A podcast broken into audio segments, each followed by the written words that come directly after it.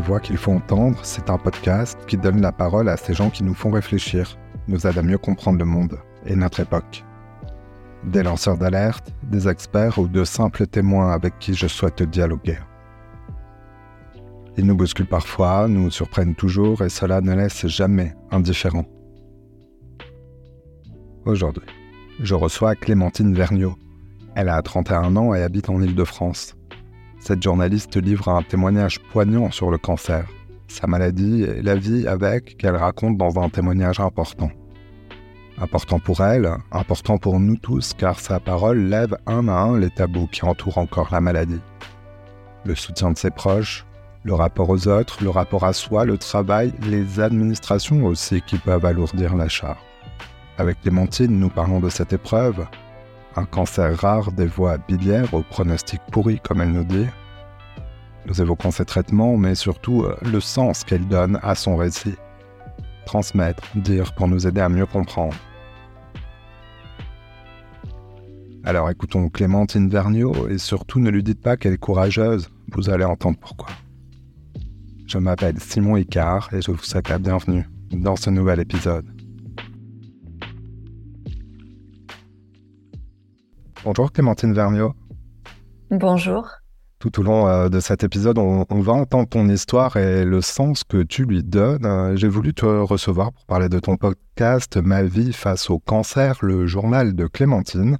Alors c'est une série audio en 10 épisodes réalisée avec euh, Samuel Aslanoff et proposée par France Info, la radio où tu travailles. C'est le témoignage d'une journaliste qui est tombée malade, mais le témoignage d'une patiente qui est restée tout à fait journaliste. On apprend euh, des choses à chaque phrase, euh, ou presque, de cette série euh, de, podcasts. Alors on va parler ensemble de l'épreuve que, tu traverses, mais aussi des tabous qui entourent encore le cancer et que tu lèves un à un avec ton podcast qui emprunte le format d'un journal de bord, mais d'abord, on, veut en savoir un peu plus sur toi, sur, euh, sur euh, toi avant que tu ne deviennes une journaliste. Est-ce que tu peux nous parler un peu de ton milieu social, de, la composition de ta famille? Tu, es né en France, euh, dans, dans l'Ouest? Oui, je suis née dans l'Ouest de la France, dans un petit département que personne connaît, qui s'appelle les Deux-Sèvres. Donc euh, en gros, moi je dis souvent que c'est un peu le triangle des Bermudes. il y a Poitiers, il y a Nantes et, il y a La Rochelle. Et je suis au milieu, là où il y a rien.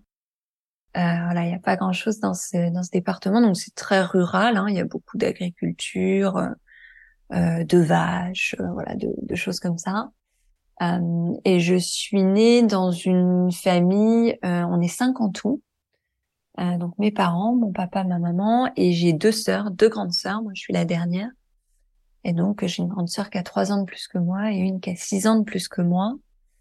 Et on vient d'un milieu, euh, je dirais, modeste, euh, dans le sens où mon père est euh, ouvrier qualifié. Maintenant, il est à la retraite.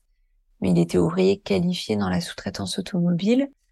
Et ma maman était infirmière. Donc voilà, je viens pas d'un milieu où on avait beaucoup d'argent. Et je viens pas non plus d'un milieu où il y avait un niveau culturel très aisé, on n'allait pas au théâtre, euh, on n'écoutait pas de musique classique, voilà, c'était plutôt des goûts de classe euh, ouvrière, euh, la télévision, le cinéma, mais pas du cinéma d'auteur, voilà, plutôt d'un milieu modeste. tu te décris, j'ai lu, comme une enfant enjouée, déjà très éveillée. Est-ce que tu te souviens, qu'est-ce qui t'a donné envie de devenir une journaliste? Je, je sais pas euh, s'il y a eu un truc qui m'a donné envie de devenir journaliste. Ce qui est sûr, c'est que c'est venu tôt. Euh, je crois que dès euh, 7, 8 ans, je commençais à parler de ça. Euh, rétrospectivement, je pense que s'il y a une raison qui peut expliquer ça, c'est ma curiosité en fait. C'est-à-dire que je posais tout le temps plein de questions à mes parents euh, qui en avaient un peu marre parce que ça faisait beaucoup tous les jours et puis ils n'avaient pas forcément la réponse en plus. Euh, mais voilà, j'étais toujours très intéressée euh, euh, par l'idée de comprendre comment fonctionne le monde.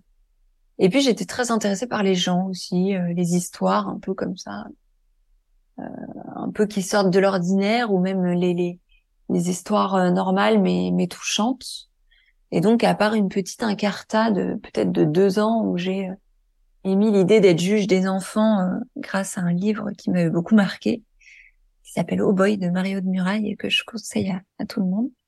Euh, mis à part ces deux ans-là, j'ai toujours voulu être journaliste. Alors, donc, du coup, tu fais tes études et, puis, bon, je saute dans le temps, mais tu, tu intègres Radio France, que évidemment l'ensemble des Français euh, connaissent, même au-delà. Et euh, par contre, ce que les, gens connaissent peu, c'est le fameux planning de Radio France. Est-ce que tu peux nous expliquer ce que c'est? Parce que c'est là, à partir de ce moment-là, on commence à beaucoup travailler. En général, on a la, vingtaine, c'est ce qui t'est arrivé Ouais, ouais j'avais, moi j'avais 23 ans. Euh, c'est pas du tout pour dénigrer mon entreprise, mais quelque part, heureusement que les gens ne savent pas ce qu'est le planning de Radio France, parce que c'est assez hallucinant. Euh, en gros, quand tu démarres à Radio France, généralement, tu démarres par des piges, euh, c'est-à-dire des contrats à la journée, mais tu es un peu tout le temps dans la même station de radio. Et puis, tu te formes un petit peu, et là, tu passes un concours euh, qui est censé te permettre euh, d'accéder euh, à des CDD. C'est-à-dire que c'est un concours pour faire partie d'un groupe d'à peu près 100 personnes qui vont enchaîner les CDD. C'est un congé maternité, c'est des vacances, c'est une maladie. Tu peux faire tous les postes, tu peux aller dans toute la France, euh, tu peux faire n'importe quels horaires, euh, et ça peut durer de un jour à trois mois, voire six mois, voire euh, plus. C'est voilà, c'est ça le planning de Radio France. Et moi, je l'ai fait pendant euh, quasiment six ans. Alors, six ans d'intégration à Radio France, puis la, vie professionnelle se, consolide.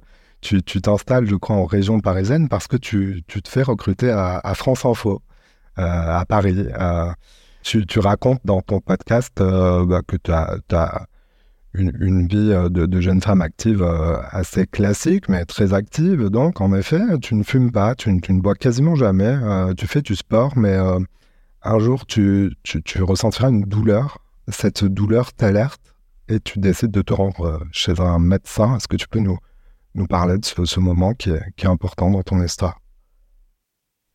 Euh, Oui, alors c'est-à-dire que la douleur euh, m'alerte dans le sens où le soir même, après une séance de sport, elle n'est pas très importante, mais dans la nuit, en fait, j'arrive quasiment plus à respirer.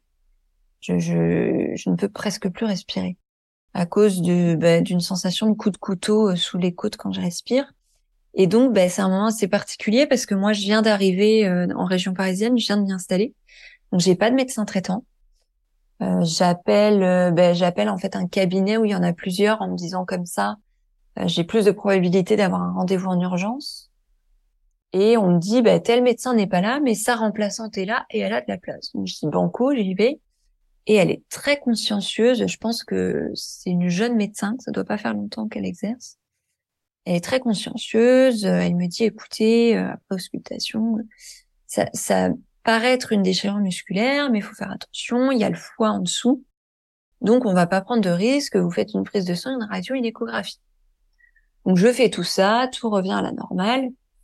Euh, C'est-à-dire qu'il y a rien à l'écho, il y a rien à la radio, il y a rien à la prise de sang. Donc, euh, bah, on se dit qu'effectivement, c'est une déchirure musculaire. Et elle me donne une semaine d'arrêt. Sauf qu'au bout de la semaine d'arrêt, je suis pas complètement euh, rétablie. J'ai encore beaucoup de mal à respirer. Et je me dis que bah, retourner au boulot dans ces conditions, ça va être compliqué. Et donc, bah, je, je retourne consulter pour avoir euh, trois, quatre jours en gros pour finir la semaine et puis me dire que je reprends le lundi. Sauf que là, je tombe sur le titulaire qui est un médecin beaucoup plus âgé et qui, euh, sincèrement, il me prend pas du tout au sérieux. Pour lui, je dois être la petite nénette euh, qui vient se plaindre pour avoir euh, pour avoir quelques jours pour partir en week-end. Il m'ausculte à peine. Il finit par toucher là où j'ai mal. Je saute, je fais un bond, je crie. Ça ne l'alerte pas que la douleur soit toujours aussi vive. Il me dit juste, oh bah vous avez une déchirure musculaire, vous avez toute ma compassion. Donc sa compassion c'est bien, mais je lui ai quand même demandé quelques jours de plus, euh, ce qu'il a fini par faire. Et, euh, et, ce qui est drôle, ce que je raconte pas dans le podcast, c'est qu'à l'époque, je lui ai demandé s'il pouvait être mon médecin traitant, parce que j'avais quand même besoin de quelqu'un. Et il me dit euh, ah oui, mais que si vous êtes pas trop malade, hein, parce que sinon. Euh, ah. Voilà. Et finalement, puisque je l'ai dit au début de ce, ce podcast, il va s'avérer que, bah, que tu deviens très malade. C'est euh, le 15 mmh. juin 2022. Euh, alors, tout ce qu'on se dit là, tu le racontes euh, très en détail et avec un, souci de, transmission important dans, ton podcast. Mais il y a une date importante, c'est celle évidemment du, diagnostic, parce qu'après ce médecin, les douleurs se, poursuivent et, tu dois aller faire d'autres examens. C'est à l'hôpital que, que, tu te rends. non, c'est dans un cabinet de radiologie, en fait, tout simplement. C'est un autre médecin traitant que j'ai trouvé sur Clamart qui me suit toujours et qui est génial, euh, qui décide de me prescrire un scanner au vu des douleurs, parce qu'il me dit oui, on pourrait penser à une déchirure musculaire, mais vu comment les douleurs se déclenchent, moi ça me paraît pas logique. Et donc effectivement, le 15 juin 2022, je vais dans ce cabinet de radiologie passer un scanner et, c'est là que tout bascule en fait. Alors, euh, tu le dis, euh, tu, tu, dis même, c'est le titre d'un de tes épisodes, que c'est le, jour où le bateau coule. Donc, évidemment, euh, parler du, de, la, de l'annonce et du diagnostic, ça a été important pour toi dans, dans ce podcast. Et c'est pour ça que je me permets qu'on, qu'on, qu'on, le fasse un peu à ce moment-là de, de l'émission. C'est, évidemment, il n'y a pas de bonne façon d'apprendre une, une maladie. Mais là, c'est totalement par hasard, quelque part, que, tu l'apprends. J'ai l'impression que c'est toi qui, prononce le mot de cancer la, la première fois. J'ai bien entendu. Oui, oui, c'est complètement ça. Et euh, alors en fait, il y a eu entre guillemets deux étapes de diagnostic. Il y a le scanner où on découvre cette masse et où le radiologue me fait comprendre que c'est sérieux. Et il y a euh, l'hôpital militaire parisien dans lequel je serai hospitalisée par la suite, où on fait la biopsie de cette masse où là vraiment on m'annonce formellement que c'est un cancer. Mais euh, effectivement, le diagnostic est très important et je trouve que dans ces deux étapes, j'ai été extrêmement bien prise en charge euh, parce que le radiologue, euh, comment dire, il, il, prend le temps de m'expliquer ce qu'il y a, mais il me dit aussi tout de suite qu'il va falloir consulter et vite et euh, il prononce un peu le mot magique qui est perte de chance. Il me dit je veux pas qu'il y ait perte de chance. Et c'est là que ça fait tilt chez moi où je me dis mais perte de chance c'est pour les gens qui vont mourir en fait. Où il y a un vrai risque que la personne y passe si elle ne fait rien. Et c'est là où, où je me dis bah mince une masse. Euh, ma mère étant infirmière j'ai quelques notions. Je me dis mais la masse euh, elle peut elle peut peut-être être cancéreuse et c'est là que je lui pose la question. Ça peut être un cancer? Et il me confirme que oui, ça peut être un cancer. Et que c'est pour ça qu'il faut aller vite.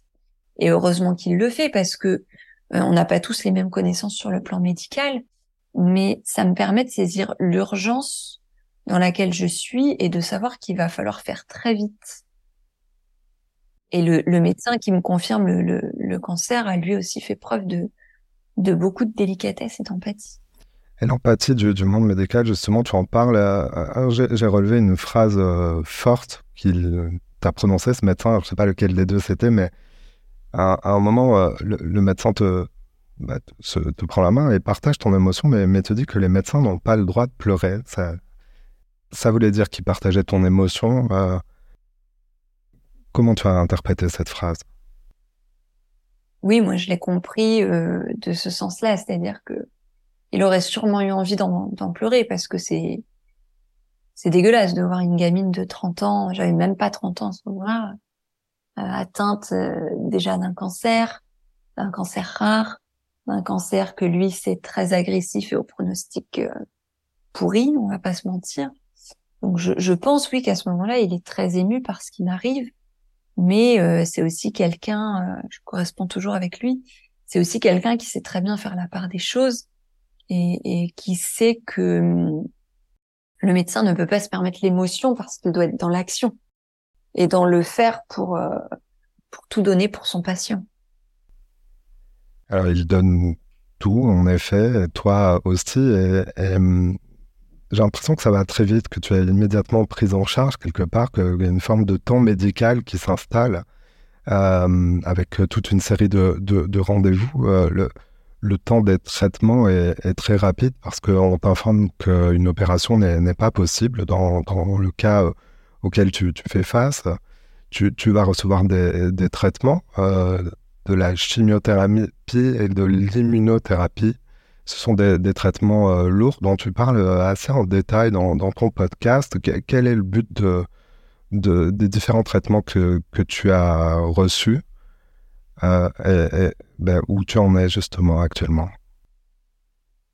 Alors, le but des traitements que j'ai reçus, c'est ils sont tous un peu différents.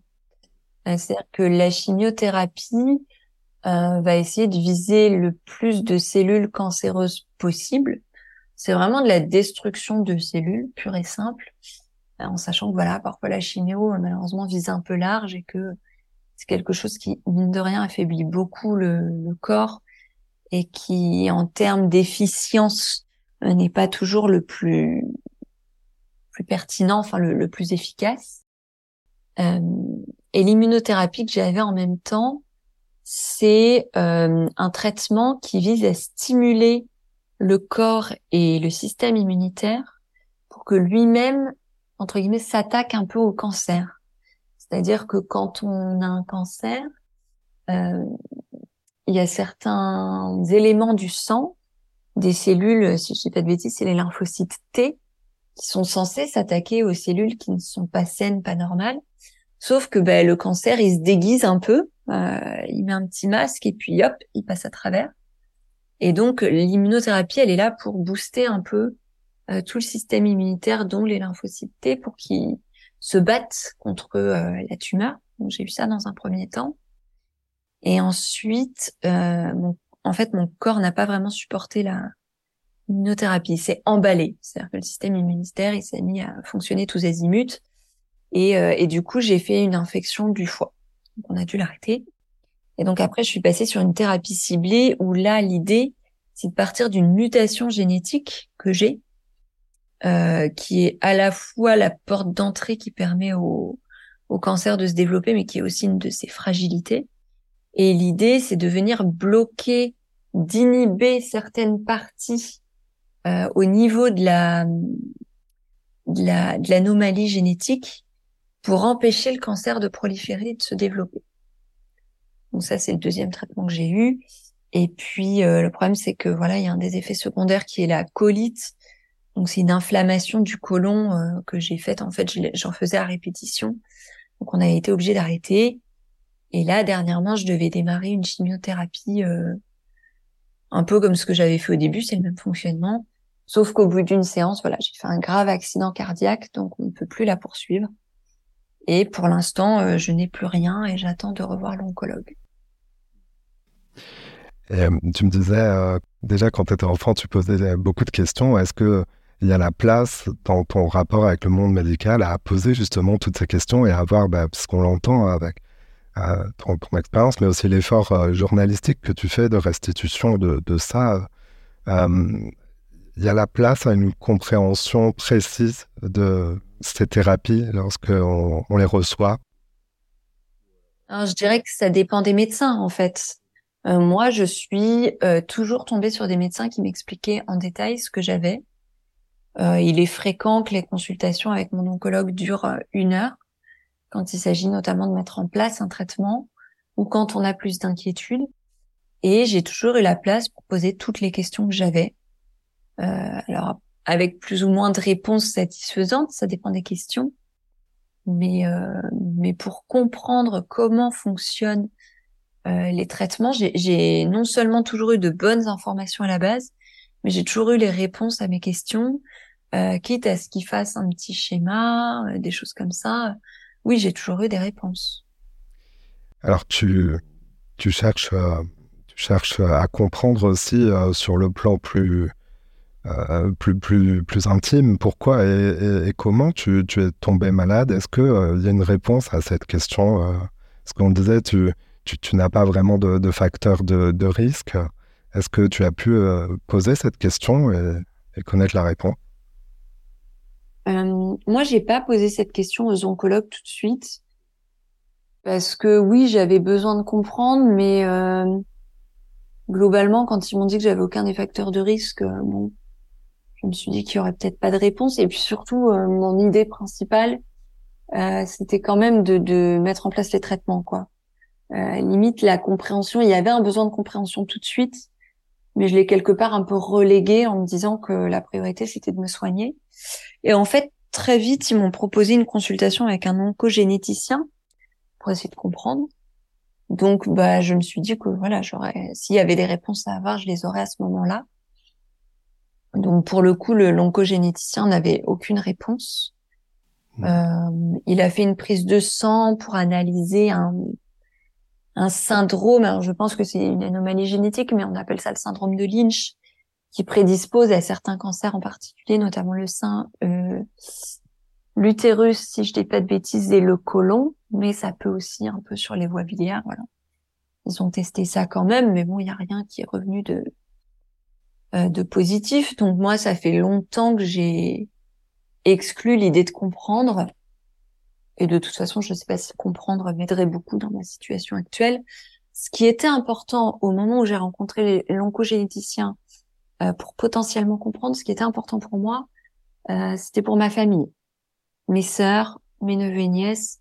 Je voulais que si on avait une clé de réponse, euh, elle nous soit donnée pour surtout les protéger ou en tout cas les dépister euh, précocement. Après, moi, il y a un truc que je regrette, mais euh, je, comprends que ça soit pas forcément possible.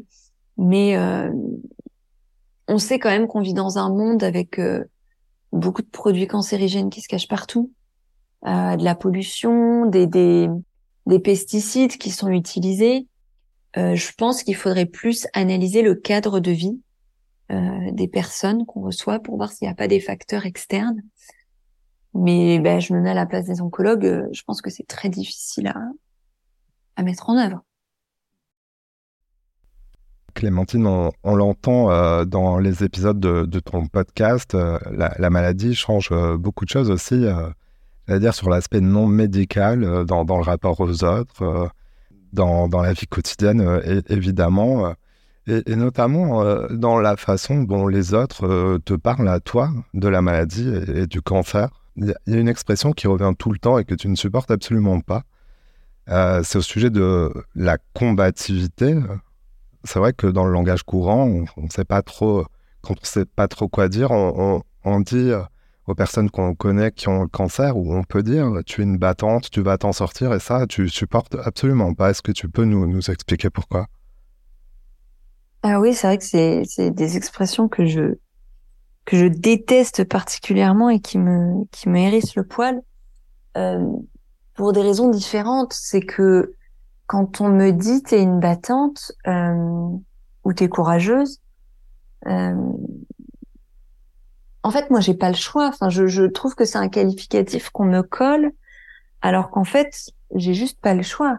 C'est soit je me fais traiter et j'essaie de faire du mieux que je peux, et, j'ai peut-être une chance de poursuivre encore un petit peu ma vie sur cette terre, soit euh, je laisse tomber et, euh, et je meurs. Donc franchement, est-ce que c'est être un battant que d'essayer de sauver sa peau? Euh, je suis pas convaincue. C'est plus, ça tient plus en fait de l'instinct de survie. Et puis surtout quand on me dit t'es courageuse, moi je, je, trouve ça assez euh, assez mesquin quelque part euh, pour les gens qui n'arrivent plus à se battre. Parce que pour l'instant j'arrive à me battre, mais peut-être qu'un jour je dirais stop, que j'en aurai marre des, des, des traitements, que je choisirais de mourir et c'est tout. Euh, ça fera de moi quelqu'un de, de lâche, de pas courageux je, je trouve ça un peu c'est compliqué quand même de, de, dire ça aux gens. Et puis il y a des gens qui choisissent de pas se traiter tout court, euh, qui veulent pas de traitement, euh, qui décident d'accepter ce qui leur arrive et puis c'est tout.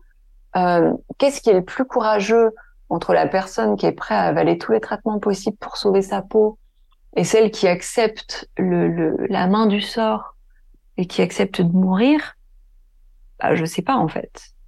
Et puis le tu vas t'en sortir, mais ça c'est ça c'est vraiment le truc le plus pardon mais le plus con qu'on puisse dire. Je, je sais qu'il y a plein de mes proches qui me l'ont dit et et ils se vexeront pas que je pense que je dise ça, mais euh, souvent je dis mais mais les gars, euh, si des mecs qui ont fait à peu près dix ans d'études sont incapables de me le dire, comment vous vous pouvez me dire que je vais m'en sortir en fait?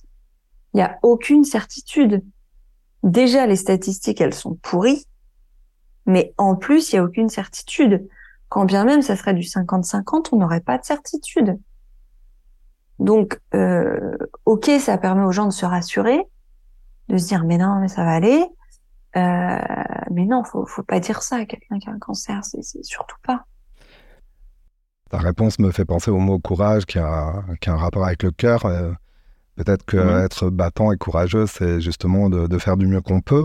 C'est tout simplement ce qu'on ce qu'on aurait envie d'entendre dans ces cas-là, c'est ce que je comprends. Oui, et encore, euh, quand bien même je, je, je, je, baisserai un peu les bras et je, je, ferai pas du mieux que je peux, je, je, je serai pas une moins bonne malade que les autres, sûrement. C'est, c'est, c'est tellement difficile à vivre que on peut pas vraiment juger comment les personnes réagissent, en fait la, maladie change le, rapport euh, des autres à soi. Est-ce que ça change aussi son rapport euh, aux autres? Je voulais parler de, ton entourage. Euh, tu, es très soutenu par ton entourage, c'est ce que tu expliques dans, ton podcast. C'est très important pour toi. Tu, tu, peux nous parler un petit peu de ce soutien qui est important pour toi, comment il s'exprime et comment tu souhaites qu'il s'exprime? Bah, C'est pas souvent grand chose. Bah, il y a une forme de soutien physique qui là est très prenante et, très pesante, je pense. C'est euh, mon compagnon, bah qui est obligé d'assumer beaucoup plus de tâches ménagères, euh, qui certains soirs, parce que je suis trop fatiguée, j'ai trop mal, est obligé de me mettre en pyjama et de m'aider à me coucher. C'est mes parents qui font 800 km aller-retour régulièrement pour euh, pour venir s'occuper de moi. Ils faisaient ça pendant les premières chimios euh, pour s'occuper de moi pendant que mon conjoint travaillait, parce que j'étais capable de rien. Euh, il y a ce soutien-là qui est très important. Euh, c'est bête, mais juste me faire une petite soupe quand je suis au fond du trou ou, ou m'acheter un aliment que j'aime bien, ben ça c'est peu de choses, mais c'est déjà énorme pour un pour un malade. je dis c'est peu de choses, ça implique quand même beaucoup de choses, je le sais.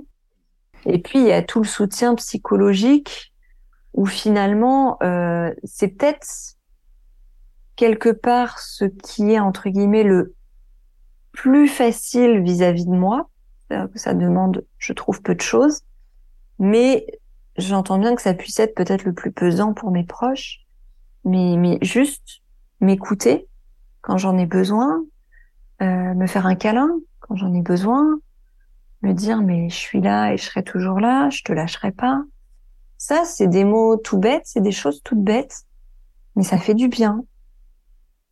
Que je puisse en fait euh, me sentir libre parfois de confier certaines choses, même si souvent je culpabilise de certaines choses que je dis et qui doivent être très dures à entendre. Euh, que je puisse me sentir libre de pleurer aussi quand ça va pas. Que je puisse me sentir libre de dire, mais ce soir c'est trop dur, j'aurais presque envie d'arrêter, quoi et que mes proches l'entendent et le comprennent tout en sachant que je dis pas que je vais tout arrêter. Je dis juste que là, à ce moment-là, j'en peux plus. C'est tout simplement ça. Ce soutien est d'autant plus important que tu expliques qu'être malade du cancer, c'est un boulot à plein temps, euh, un boulot de malade, tu, le dis. Euh, c'est quelque chose de, peu visible dans, les médias, dans la société, que tu as rendu audible, que tu as visibilisé à travers ton, podcast. C'est ce qu'on peut appeler, euh, bah, je le dis avec mes mots, la, charge mentale qui pèse autour du, malade, mais c'est notamment sur des choses très concrètes, très pragmatiques, qu'on déteste tous, comme les papiers administratifs, parfois avoir maille à partir avec euh, certaines administrations, faire des papiers, programmer ses, rendez-vous. Alors même si on est dans, un pays avec un système de, soins très, euh, développé, tu as ressenti, toi, cette, euh, cette charge mentale en plus dans, dans ton parcours de soins? Ah Oui, complètement.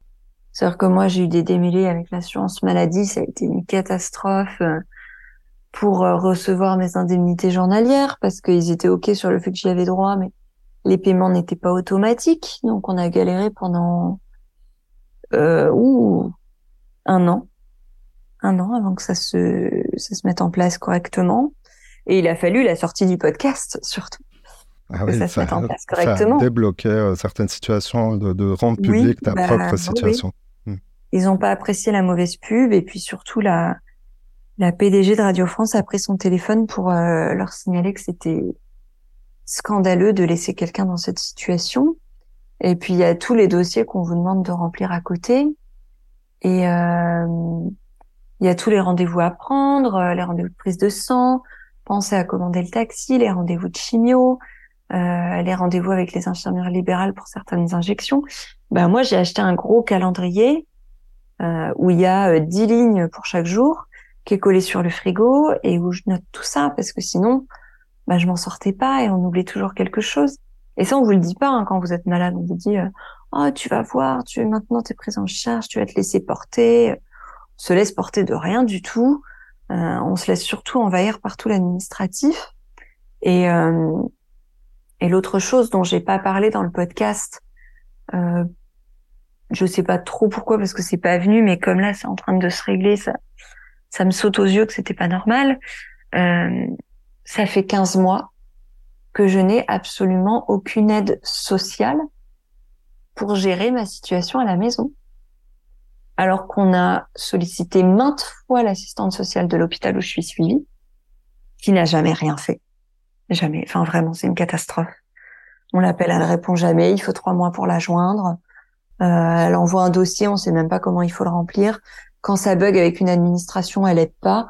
Enfin, vraiment, c'est c'est scandaleux de, de voir une personne travailler comme ça. Et euh, face à ça, ben, ma mère s'est dit, on va appeler la Ligue contre le cancer. La Ligue contre le cancer, bah, moi je suis nouveau, je sais pas trop. Euh, appeler plutôt les assistantes sociales de la commune. Ma maman appelle l'assistante la commune. Nous, on n'a pas d'assistante sociale, c'est la commune voisine. On appelle la commune voisine. Bah oui, mais faut que votre fille, elle se déplace. En chimio, se déplacer. Bah, on a laissé tomber. Et donc, pendant 15 mois, c'est mes parents qui ont fait les allers-retours tout le temps. C'est mon conjoint qui gérait le soir en rentrant du travail. Et on a été laissés tout seuls. On a été abandonnés sur le volet social. Euh, c'est quelque chose qui m'a souvent mis en colère, mais ça me met d'autant plus en colère maintenant que on est enfin tombé sur une assistante sociale. Euh, et je tiens à le citer, c'est l'assistante sociale de l'hôpital Henri Mondor en cardiologie. Je tiens vraiment à la citer parce qu'elle a été géniale. Et grâce à elle, on a des choses qui commencent à se mettre en place. Oui, parce que connaître ses droits, euh, euh, c'est pas pas automatique. alors en plus, tu es quelqu'un euh, de, de, qui a fait des études, qui est, qui est, apte à comprendre plein de plein de choses. Alors on imagine lorsque c'est pas sa langue maternelle, par exemple. Donc mmh. là, ton message, c'est de pas hésiter à, à aller au devant des à, demander de l'aide à des associations, même quand même au-delà de, de, de son cercle médical. Bah, peut-être des associations, mais moi j'estime que le premier volet, c'est l'hôpital où on est suivi, c'est l'assistante sociale de l'hôpital qui doit faire son boulot. Et si elle le fait pas, faut alerter, parce que c'est pas normal de laisser les gens dans, dans une telle situation, quoi. Enfin, moi, j'ai appris il y a une semaine que je pouvais faire un dossier auprès de la maison départementale des personnes handicapées pour recevoir potentiellement une certaine somme pour m'aider à financer ben, une, une auxiliaire de vie parce que je, je ne peux plus euh, me débrouiller toute seule. Euh, c'est en effet un, un, sujet important. Bah, du coup, je mettrai les, les liens en description des informations mmh. sur la maison départementale euh, de Lyon Cap en relation avec euh, ce que tu viens de, de dire. Alors, le, le, le, temps progresse et on entend tes, mmh. tes, tes, témoignages, tes alertes aussi, tes coups de gueule, euh, et c'est bien, bien normal. la société, par rapport au à la maladie qui est le cancer, commence à la nommer déjà. On ne dit plus euh, trop ou plus ou de moins en moins longue maladie. Pour autant, tu as, tu et on l'entend vraiment dans le travail que, que, tu as réalisé dans ton témoignage en, en dix euh, épisodes, qu'il reste encore beaucoup de, de, chemin à parcourir. Tu viens de nous en, en donner euh, euh d'autres exemples. Là, euh, si on devait euh, prendre quelques tabous du cancer qu'on n'a pas évoqués euh, jusque-là. Je, je, pense à la vie professionnelle. Est-ce que, mm. est-ce que dans ton expérience, tu, tu as un témoignage à nous apporter Alors, tu, tu disais Radio France t'a soutenu, mais c'est pas facile de ouais. parler de ça au travail ou auprès à ses collègues. Non, c'est pas évident. c'est surtout pas évident au début. Euh, notamment parce que moi, je recevais euh, plein de messages adorables euh, et qui me demandaient ce que j'avais, ce qui se passait. Et bah moi-même, je ne savais pas complètement ce qui se passait. Donc euh, au début, ça a été un petit peu compliqué, mais Radio France m'a beaucoup soutenue, que ce soit euh, la sphère Radio France, euh, mais aussi la direction de France Info, qui a toujours été là, à la fois pour moi et aussi pour mon compagnon qui travaille. On n'a vraiment jamais été laissé tout seul. Et, et moi, tout simplement, mes collègues, bon, ils ont formé un cercle autour de moi, c'est-à-dire qu'ils ont créé un groupe WhatsApp dans lequel ils se donnent des nouvelles de moi. Et comme ça, régulièrement, il y en a un qui m'écrit pour me demander comment ça va. Mais ils sont pas 15 à m'écrire en même temps. Donc en fait, ils ont vraiment pensé ça pour que tout le monde ait des nouvelles, mais que ce soit pas trop lourd pour moi. Euh, ils m'ont offert je ne sais combien de cadeaux, euh, tous plus géniaux les uns que les autres, parce que tous pensaient vis-à-vis de la maladie. Et, euh, et moi, j'ai choisi de leur parler assez honnêtement. Euh, c'est-à-dire que quand j'ai appris que c'était cancéreux, ben j'ai appelé mon chef, je lui ai annoncé quand même, et je lui ai dit ben j'aimerais pouvoir parler au service. Est-ce que tu peux, euh, est-ce qu'on peut tel jour essayer d'organiser quelque chose? Et il nous a trouvé un bureau dans lequel j'ai réuni tous mes collègues et j'ai pris le temps de leur annoncer ce qui se passait et de répondre à leurs questions potentielles. Et depuis, euh, alors au début, je, je mettais des nouvelles dans le groupe WhatsApp du travail et puis je me suis rendu compte qu'il y avait des personnes qui passaient pour euh, quelques jours seulement et que ça devait leur faire tout drôle de de voir ces messages-là. Donc maintenant, je fais différemment, mais je leur dis toujours honnêtement ce qui se passe. Et j'essaie d'être aussi pédagogue avec eux que les médecins sont avec moi pour qu'ils comprennent. Euh, parfois, je mets une semaine à les informer, par exemple, parce que quand il y a des coups durs, ben, je me sens pas capable tout de suite d'en parler mais euh, je fais cet effort de transparence parce que euh, comment dire. Je veux pas qu'il y ait de tabou déjà. Parce que c'est pas à moi d'avoir honte en fait. C'est à la maladie d'avoir honte quelque part. Et puis euh, j'estime qu'ils sont tellement présents et, tellement euh, géniaux avec moi que quelque part je leur dois la transparence. Et aussi parce que euh, comment dire on sait pas dans quoi on s'embarque. Et on se dit que si ça doit se dégrader moi j'ai pas envie que mes collègues euh, je leur parle pas pendant trois mois et qu'au bout de trois mois ils apprennent que ben, c'est fini qu'on peut plus, rien pour moi. Je, trouve que c'est d'une extrême violence surtout que c'est pas que des collègues c'est plus que des collègues. Donc j'ai pas envie qu'ils, que potentiellement ils aient cette souffrance là alors tu fais partie de ces personnalités, puisque maintenant euh, ta parole est publique et ton podcast est très audible, qui parle donc de la maladie au grand euh, public. En parler, euh, ça commence, ça commence par là pour changer les regards. C'est tout ce que j'entends depuis que tu me parles. C'est le, c'est ce que les gens peuvent faire même dans leur quotidien, lorsqu'ils n'ont pas une parole publique, c'est le conseil que toi tu donnes, d'en parler quand c'est possible, dans un endroit euh, de confiance. Oui, alors après, chacun fait comme il veut, parce qu'évidemment, euh, il y a des gens qui n'ont pas envie de parler de ce qu'ils traversent et de la souffrance euh, que ça peut générer chez eux, et ça, bien sûr, il faut le, le respecter. Mais vraiment, pour ce qui est de, de, de lever les tabous et d'aider les gens à comprendre ce que peut être le cancer, que ce soit des inconnus euh, sur les réseaux sociaux comme sa propre famille, euh, je trouve que la parole est importante parce que euh, bah, moi, dans ma propre famille, euh, alors pas directement à moi parce que souvent ça passe par mes parents qui qui informent la famille au sens large, mais il y a eu des retours après le podcast de je comprends mieux ce qu'elle traverse. Et j'ai des gens, des inconnus, qui m'ont écrit en me disant ben comme moi j'arrive pas à parler, j'ai envoyé votre podcast à mes proches pour qu'ils l'écoutent et pour qu'ils comprennent. Donc oui, je pense que la parole c'est c'est ce qui est de mieux dans le sens où on traverse des choses tellement dures et parfois paradoxales où on a envie d'être aidé mais pas étouffé, où on a envie qu'on nous écoute mais qu'en même temps on n'a pas envie de parler. Enfin, il y a tellement de choses comme ça que si on parle pas, on peut pas aider nos proches à nous aider quelque part. Mais il faut pas que ça se transforme en une injonction à parler. Donc si mon podcast euh, paraît utile et que quelqu'un veut le partager pour aider ses proches, ben tant mieux. Là, on l'entend, en effet, tu n'es pas une porte-parole, mais ta parole porte euh, des messages universels. Hein. Euh, j'ai l'impression que c'est ce que les gens t'ont dit dans leur restitution mhm. que tu es en train de me dire. Mais est-ce que tu peux me dire plus précisément sur quoi tu penses avoir touché les, gens, en tout cas les personnes qui se sont senties représentées par ton, ton témoignage C'est sur des choses qu'on ne dit pas forcément, c'est sur euh, le ressenti? Le, la relation aux autres. Ça, beaucoup, quand j'ai parlé justement de t'es une battante, tu vas t'en sortir. Il y a plein de gens qui m'ont écrit là-dessus et qui m'ont dit mais merci, c'est insupportable, j'en peux plus. Euh, comme les gens qui disent euh, bats-toi, euh, bah, qu'est-ce que tu feras à ma place? J'ai peut-être aussi le droit de baisser les bras trois jours. Euh, ou, ou, les gens qui disent euh, ah 50% du le moral c'est 50% de la guérison. des inepties pas possibles. Euh, il y a plein de gens qui m'ont écrit là-dessus en me disant mais merci quoi.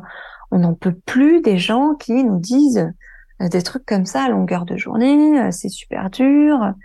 Et des gens aussi qui qui n'étaient pas forcément au courant du du brouillard mental de la chimio. Moi-même, j'étais pas au courant au début qu'en fait c'est lié à la chimio. Euh, L'anxiété du scanner.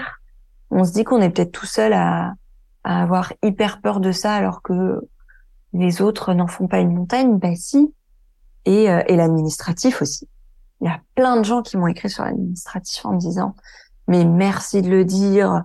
Moi j'ai galéré, euh, personne m'aidait, euh, la Sécu a fait n'importe quoi ou la mutuelle a fait n'importe quoi ou ou je ne sais quel organisme a fait n'importe quoi. c'est vraiment sur ces volets-là. Alors, ton podcast euh, va avoir une, suite, une saison 2. Alors, sans la dévoiler, est-ce que déjà tu peux nous le confirmer et nous dire si c'est le même format qui va être euh, mis en œuvre, c'est-à-dire un récit à la première personne, un témoignage tout à fait intime, mais avec justement cet angle de vue journalistique où on apprend toujours quelque chose Alors, euh, oui, il y aura une saison 2.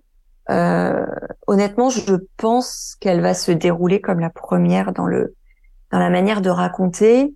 Euh, pour être tout à fait transparente, mon patron à France Info aurait aimé que ce soit un peu différent, mais moi, je, je suis assez convaincue que les gens ont, ont été touchés par ce format-là, en fait, par le côté confidence euh, et propos intimes. Donc, je, je pense qu'on a tout intérêt à garder ça. Euh, il y aura peut-être un épisode qui sera un peu différent, qui surprendra un peu. Euh, J'en dis pas plus, mais voilà, je pense que si on y arrive, il y aura un épisode qui va qui va être un peu différent dans le format. Et après, ben, ce sera toujours les thématiques de de ce que j'ai vécu ou, ou, de choses euh, qui peuvent heurter ou être tabous on a, on a déjà à peu près huit idées d'épisodes. Donc euh, voilà, on a quasiment bouclé les idées, il n'y a plus qu'à enregistrer. Euh, je vais pas tout défricher, mais beaucoup, beaucoup, beaucoup ont demandé un, épisode sur mon compagnon, parce que j'en parle dans le ah podcast. Donc hmm. oui, il y aura un épisode sur mon compagnon. Vous pouvez tous vous réjouir. Euh, c'est vrai, euh, je, le dis, alors je n'ai pas l'habitude de, faire ça dans ce podcast d'ailleurs, mais tu, es une personnalité très attachante et ce format de, podcast te rend très attachante. Et là, je suis sûr que dans cet épisode, nos auditoristes se sont déjà euh, attachés à toi. Donc si c'est pas fait, ben, je conseille évidemment d'aller écouter, donc c'est sur toutes les applications de, podcast, d'aller écouter la saison 1 avant la, saison 2, évidemment. Euh, alors, on l'a compris, tu es lu d'aucun sujet, euh, c'est poignant, euh, c'est pas larmoyant, mais c'est vrai que je pense qu'il faut être aussi dans de bonnes dispositions d'esprit pour l'écouter. en tout cas, choisir, choisir, le, bon moment, le moment où on est en effet disponible à, recueillir ton, témoignage très important. Alors, je regarde l'heure, le temps passe très vite et tu sais qu'à la fin de, de cette émission, j'ai l'habitude de poser une question bonus. C'est une petite ouverture, alors c'est pas du tout obligatoire, mais j'ai l'habitude de demander aux invités euh, s'ils ont euh, une voix à nous conseiller, à nous recommander d'entendre. Alors ça peut être dans tout domaine. Est-ce que tu as, tu as pu penser à une voix en particulier? Je sais que c'est très difficile. Alors pour le coup, euh, si, si, vraiment j'avais toute liberté, je, je, serais tentée de dire la voix de mon compagnon. Parce que très souvent, quand je suis trop fatiguée le soir, euh, euh, il me lit un livre en fait. On choisit un livre et c'est lui qui lit. Et en fait, je, je, ne retiens jamais. Il doit lire trois pages et je m'endors, je pense. Je retiens jamais ce qu'il lit, mais sa voix est tellement apaisante pour moi que que c'est voilà, c'est ma voix préférée, je crois, au monde. Mais bon, euh, tout le monde n'aura pas accès à ça.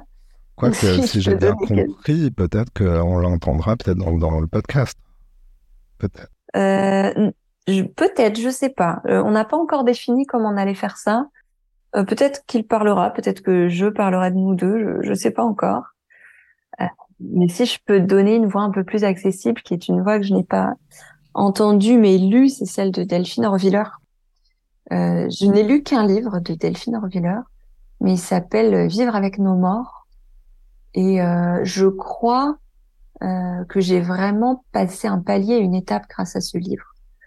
Euh, dans la relation que j'ai avec la mort, il m'a beaucoup consolé sur plein de choses. Euh, elle parle à la fois de son vécu de rabbin, euh, des traditions juives, de c'est mêlé de plein de choses et euh, ça moi ça a résonné énormément en moi dans le vécu de certaines choses euh, et ça m'a beaucoup aidé à progresser. Il est d'une grande intelligence ce livre. Ben merci pour cette euh, recommandation. Tu es toi-même une voix à entendre et je te remercie de, l'être, de l'avoir été dans, cette émission.